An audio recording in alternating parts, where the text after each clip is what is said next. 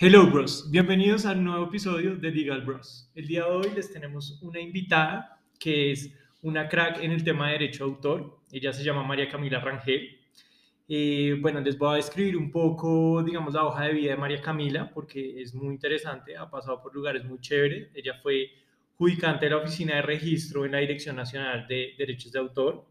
Actualmente es secretaria general en, los, en Actores SCG, o sea, Sociedad Colombiana de Gestión y ella es especialista en propiedad industrial de la Universidad Externada. Eh, ¿Cómo estás, María Camila?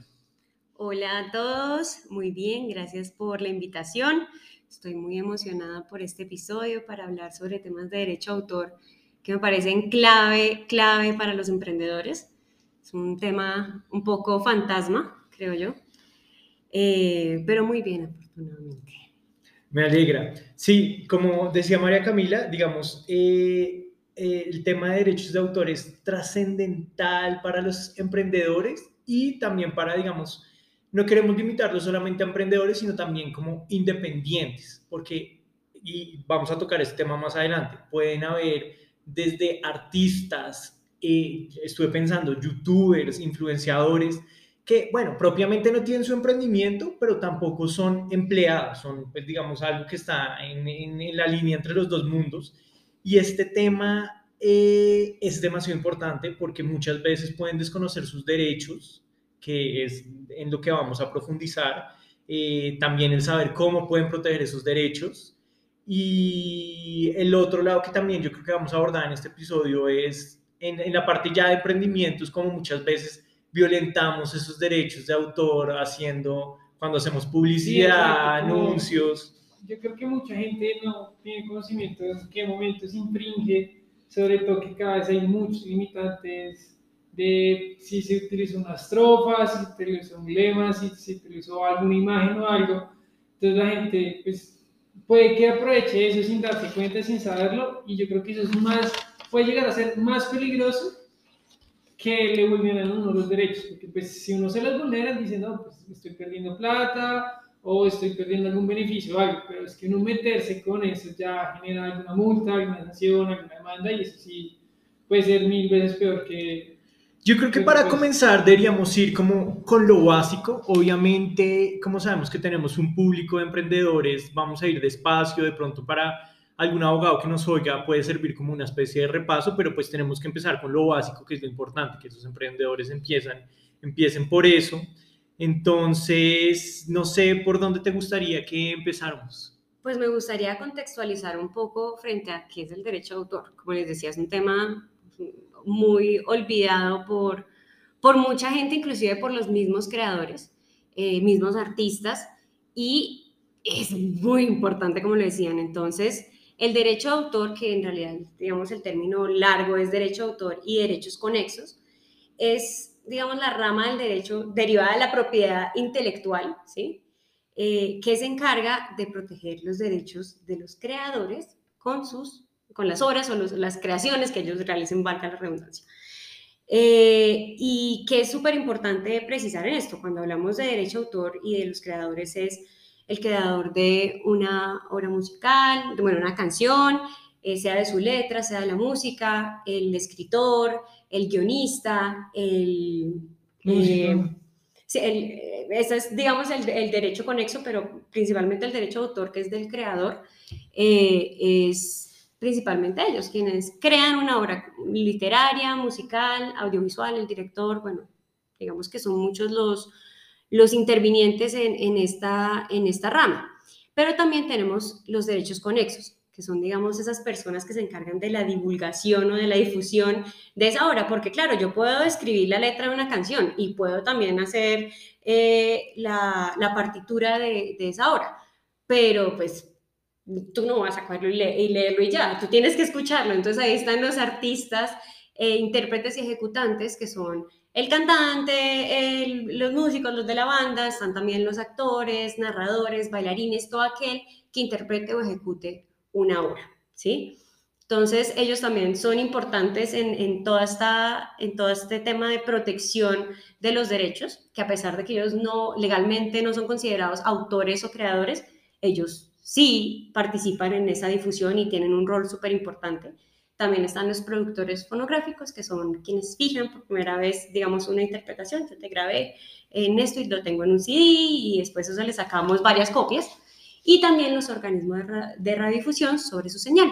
Si ellos transmiten una, una señal, pues tienen una protección.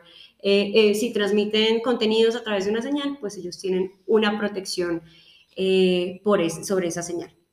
Entonces, estos, digamos, a grandes rasgos son las personas que participan y, los, y los, las personas que tienen estos derechos sobre sus creaciones, interpretaciones o, bueno, y demás. Y ellos tienen unos derechos que son de carácter moral y de carácter patrimonial, ¿sí? Entonces, quiero precisar en estos temas. Derecho moral es la relación que yo tengo directamente con mi creación, ¿sí? Yo escribo un libro y yo necesito que me reconozcan como la escritora de ese libro, ¿sí? María Camila Rangel hizo el libro sobre derecho ¿sí? Eh, otra persona no podría decir, Mateo no podría decir, ah, no, yo hice esa, esa creación, porque pues estarías vulnerando mi derecho de paternidad, que es un derecho moral. Relación Pero están también los derechos patrimoniales, que son los derechos económicos. Son los derechos que principalmente quiero hacer énfasis en esta, en esta oportunidad, porque son aquellos que representan algo muy importante para el creador, como decía Mateo, que es la explotación de su trabajo. El artista crea su obra, crea su pintura, su dibujo, toma la fotografía y a la hora de la verdad, su explotación es lo que va a generar ese, ese beneficio económico. Y hay unos derechos que se tienen que respetar, como ¿Qué pasa si yo tomo esa imagen y no pido la autorización? Bueno, ahí te interrumpo un momento y volviendo con lo que decía Daniel al principio, todo el tema de los influencers, de los youtubers. Exacto. Digamos, todos ellos en este momento tienen un formato. Todos tienen, sí, por decir, fulano de tal hace ciertas maneras sus grabaciones. Hoy en día eso, digamos, puede entrar, aunque no se registre de alguna manera, dentro del derecho de autor, como proteger. Claro. O sea, claro, ellos tienen ellos crean una, una obra audiovisual. Ellos dentro de su libreto están creando una, una obra audiovisual. Digamos que dependerá también de muchas características de originalidad, bueno, unos temas legales que hay de por medio, pero un, no sé, digamos en YouTube suben una parodia o crean una canción y la, y la suben a YouTube. Claramente sobre eso, ellos tienen unos derechos por esa, por esa obra que hicieron, por esa, ese contenido audiovisual que están incluyendo ahí. Y asimismo, ellos tienen que tener en cuenta que hay otras personas que hicieron contenidos que ellos a veces utilizan sin autorización. Entonces creo que el youtuber está en el intermedio porque crea y claramente tiene eh, unos derechos sobre su creación, pero al mismo tiempo tiene unos, unos derechos por respetar.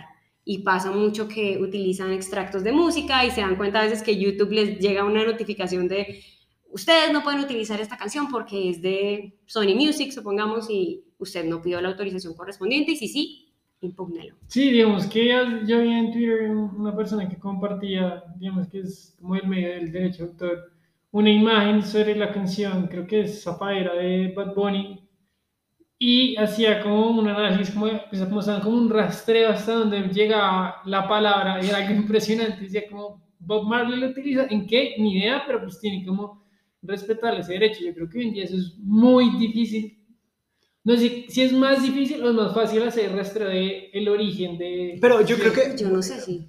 Me gustaría como organizar en, de, de, qué estamos debatiendo exactamente. Yo creo que es devolvernos si es al concepto de obra y que dentro de ese concepto de obra jurídicamente es importante para decir si alguien está transgrediendo ese derecho de autor, la originalidad, que es yo creo que la pieza clave, porque muchos, yo me pongo en el papel de muchos, no sé, artistas, como, digamos, plásticos o pintores o lo que sea, que yo creo que el miedo que tienen es de copiar y que después se les venga encima el mundo porque pues violentaron ese derecho. Entonces, no sé si nos podrías explicar un poco cómo ese criterio de originalidad, hasta qué punto es copiar o hasta qué punto es yo, yo tomar inspiración de otra obra y crear mi propia versión. Yo sé que es... Es una línea muy delgada, Dani. O sea, yo digo que o sea, digamos que legalmente, como lo llaman, la impronta personal del autor, ¿sí? Entonces tú dices, vi esta mesa y dije, voy a pintar esta mesa que alguien más creó, ¿sí? Eh, pero voy a, a, a, pintar esa mesa, le voy a dar mi estilo y pues es una mesa, ¿sí? No necesariamente originalidad es como no es, no es, la originalidad que uno coloquialmente utiliza, es impronta personal, es el, el diseño, el estilo de cada persona.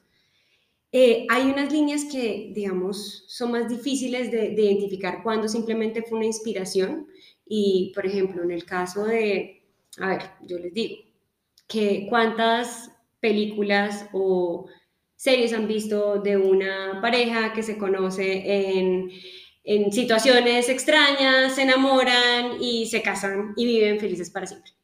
¿Sí? Muchísimos. muchísimos, en exceso. ¿Tú crees que la primera persona que se inventó eso, o pues en su momento, digamos, tenía que pedir la, le tenía que pedir la autorización por esa, por esa, esa línea general? ¿Sí?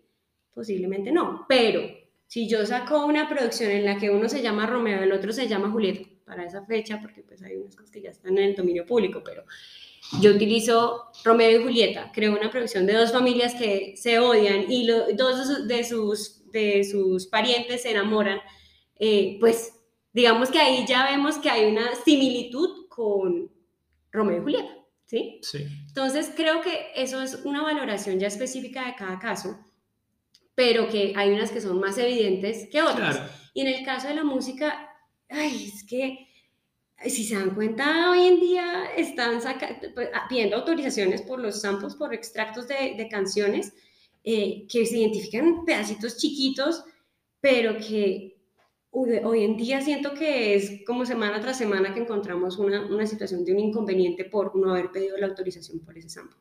Entonces, no sé si han escuchado de los casos de Olivia Rodrigo, que es una artista ahorita emergente y que tuvo problema por una canción por, por Paramore. Yo escuché uno de Dua, eh, de Dua Lipa. Hace de Dua Lipa. Yo Ay, pero ¿cuál era el de Shakira también. Sí. Bueno, el de Shakira, ¿cuál de Shakira? ¿Cuál de todos? No, no sé.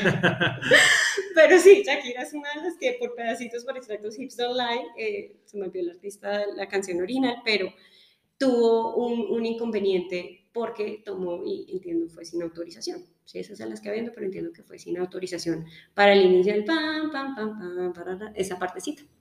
Entonces, eh, creo que es una línea muy delgada y que cualquiera la puede cruzar, inclusive sin darse cuenta, sin conocer la canción, sin en ningún momento, pues no sé, una persona que estuviera en un sitio remoto del mundo y la otra en el otro mundo, no tuvieron forma de contactarse y crearon obras parecidas o pinturas parecidas, canciones parecidas, lo que sea, eso puede pasar y digamos que ahí pues No, es ya como- probar que efectivamente no tuvieron conocimiento En de el eso. cine han habido muchos casos que sacan en la misma época, en casi prácticamente meses continuos, la misma película, o sea, exactamente. O sea, no sé, un ejemplo es como Madagascar y hay otro que es, creo que de Disney, que es exactamente la misma película, Sí. pero pues es, era- o sea, es imposible saber que eso está sucediendo. Pues tan cercanas las industrias, No, las, pues, las- las empresas no sé, pero sí, claro, hay situaciones en las que salen películas muy parecidas o libros muy parecidos y, y pueden tener una misma línea y, y necesariamente no se esté realizando una, una reproducción de, de la obra como tal. Yo creo que otro punto que es importante, aunque no nos vamos a meter ahí, pero como para que la gente sepa es, la propiedad intelectual es, digamos, como el género, lo que abarca dos temas muy importantes, que es el que estamos hablando, que es eh, derechos de autor, pero también está la propiedad industrial. Exacto. Y la propiedad industrial, cuando nos referimos a marcas, patentes, signos distintivos, es un derecho que responde a yo ir y registrar mi derecho para yo tener como seguridad que primero no estoy transgrediendo el de alguien más y que, digamos, tengo la seguridad de que si alguien transgrede el mío, yo tengo como el, el, el documento soporte, por así decirlo. Lo que es interesante, pero a la vez como que genera ese, eh, eh, eh, como ese problema con el derecho de autor es que no, o sea, uno no va a registrar su, su, su obra artística. Es algo que después uno tiene que ir a reclamar y, digamos, como a constituir el derecho después, ¿no? Entonces, es- pues, o no sé, Con- es, con, con la Ahí, música tengo claro. que, digamos, por lo menos en Colombia está el tema psycho, que si, no sé si se registra o... No, eso es un tema distinto. Ok. Pero aclaro acá, el derecho en propiedad industrial, que como decía Dani, es marcas, patentes, diseños industriales, eh, eh, se me fue el nombre de la, eh, no, se me olvidó. signos distintivos. Sí, sí. no, no, de, de patentes, pero bueno, si se me ocurre, si, se- si vuelve la palabra a mí, en estos instantes, pero bueno, eso es para poder constituir el derecho, tú tienes que hacer el registro ante, ante la Superintendencia de Industria y Comercio. Y seguramente gente acá tendrá su marca que está explotando, que les está yendo muy bien y no se han dado cuenta que no la han registrado y en una de esas alguien la registre. Entonces, ojo, ojo, revisen Gaceta de la SIC, por favor, aquí un paréntesis, porque...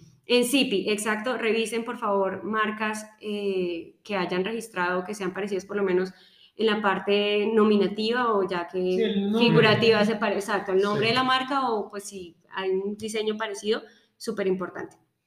Eh, pero entonces a partir de ese momento se constituye este derecho. Lo hermoso del derecho de autor es que se constituye a partir del momento en que tú creas la obra. Entonces yo, así, yo no sea artista y mis dibujos sean horribles, pues yo voy a crear una, una obra, ¿sí? Yo igual puedo crear una obra y a partir del momento en que yo la termine, tengo mis derechos, tanto morales como patrimoniales. Tú no puedes decir que es tu obra, tú no puedes publicar mi obra sin, sin mi autorización, ¿sí? Entonces, esto es lo bonito del derecho de autor, que desde el momento en el que tú lo creas, se generan los derechos. Ahora, hay un registro que se, puede realizar ante la Dirección Nacional de Derecho de Autor y esto que permite darle publicidad, digamos, a, ante terceros. Entonces esto, eh, tú registras ese, esa obra y ya terceros pueden ir a buscar, ah, bueno, listo, María Camila es la autora de esta, de esta pintura, ya quedó horrible, pero sabemos que esa es la, la obra de ella, ¿sí? Y si yo llego a transferírsela a Dani y Dani luego se la pasa a Mateo, eso también lo podemos registrar para que la gente vea efectivamente quién es el titular de sus derechos, porque esa es otra parte que es compleja del derecho de autor y que me parece súper importante recalcar, y es que, listo, están las sociedades de decisión colectiva, que si algo ahorita profundizamos frente a eso, eh, pero al mismo tiempo puede que haya personas, que hayan titulares que no tienen, digamos, una sociedad de decisión colectiva eh, constituida en estos momentos, artistas de, de, pintura, de, bueno, de diferente, de arquitectura, cosas así, y en una de esas alguien necesita utilizar un diseño y no tiene la forma de encontrar quién es.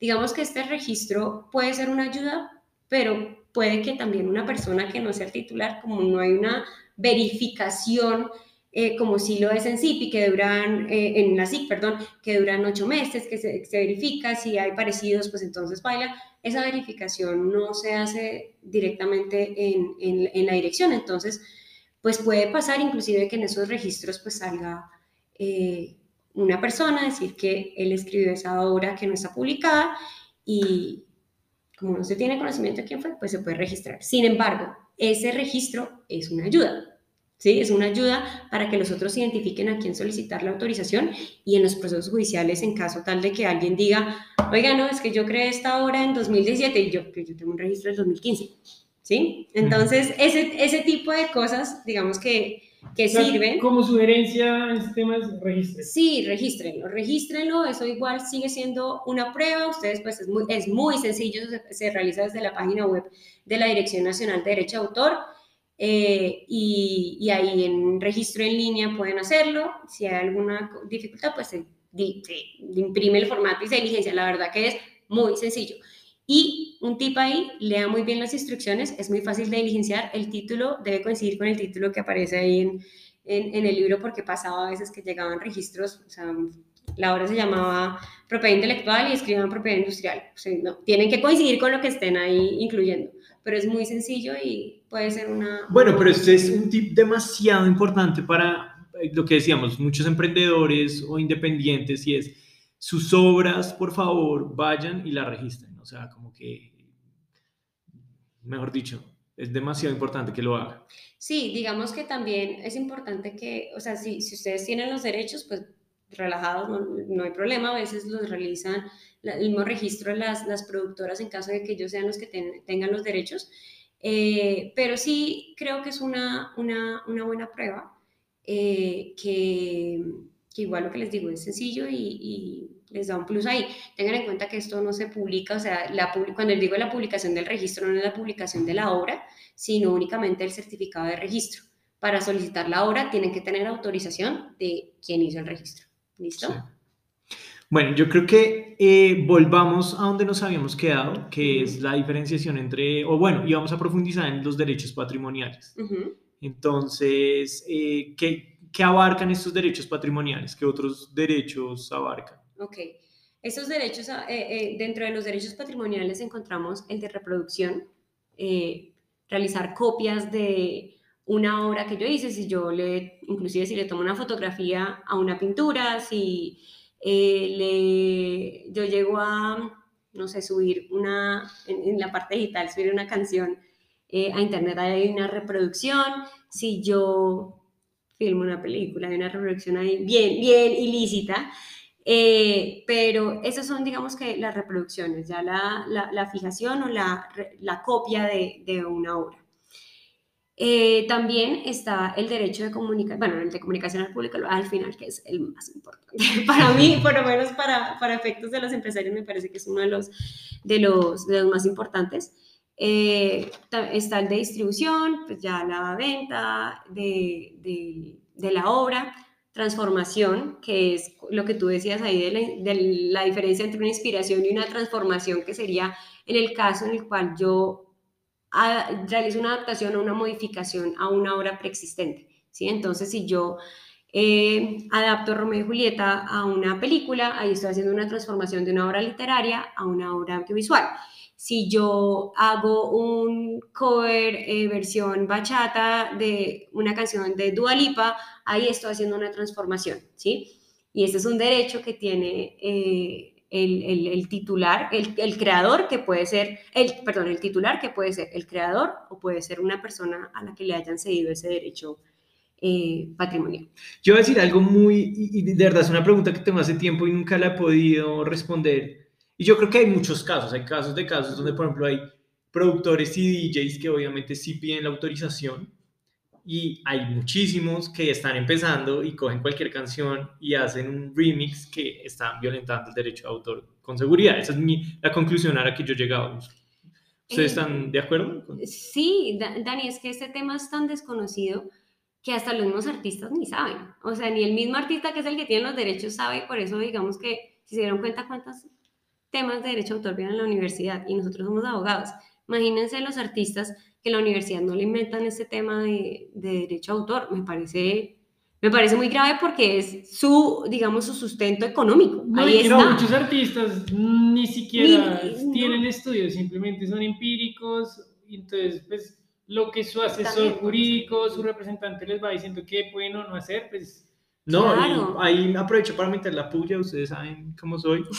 Que no, yo no vi derecho de autor en la universidad. No. Yo era una electiva. Y, Era una electiva. Exacto. vimos un poco de ¿Y propiedad industrial, que es pues, lo impor- más importante, entre comillas, pues, porque es toda la parte comercial, pero sí, derecho de autor no. Sí. No, y pues digamos una crítica a todas las facultades de derecho, si alguien me está escuchando, algún rector, y es por favor enfóquelo también en, en otros puntos de la economía y no solamente los abogados en trabajar en firmas, sino en ayudar a impulsar a los emprendedores de Colombia. Estas son necesidades mucho más del día a día que una persona puede tener. Digamos, Total. pues un tema que vamos a tocar en estos días, pues aprovechando, aunque es muy criticado durante este gobierno, todo el tema de la economía naranja, todos los beneficios tributarios que se le da pues, a temas audiovisuales, todos temas de derechos de autor, pues, bueno, muchos temas de estos temas, pues si la gente no conoce sus derechos y pues, los beneficios que tiene, pues menos va a ir a buscar que, no, pues yo tengo este derecho, pues busco este beneficio para pagar menos o, o para cubrirme de alguna manera. Entonces, Total. sí es algo muy importante, quería estar promocionándose.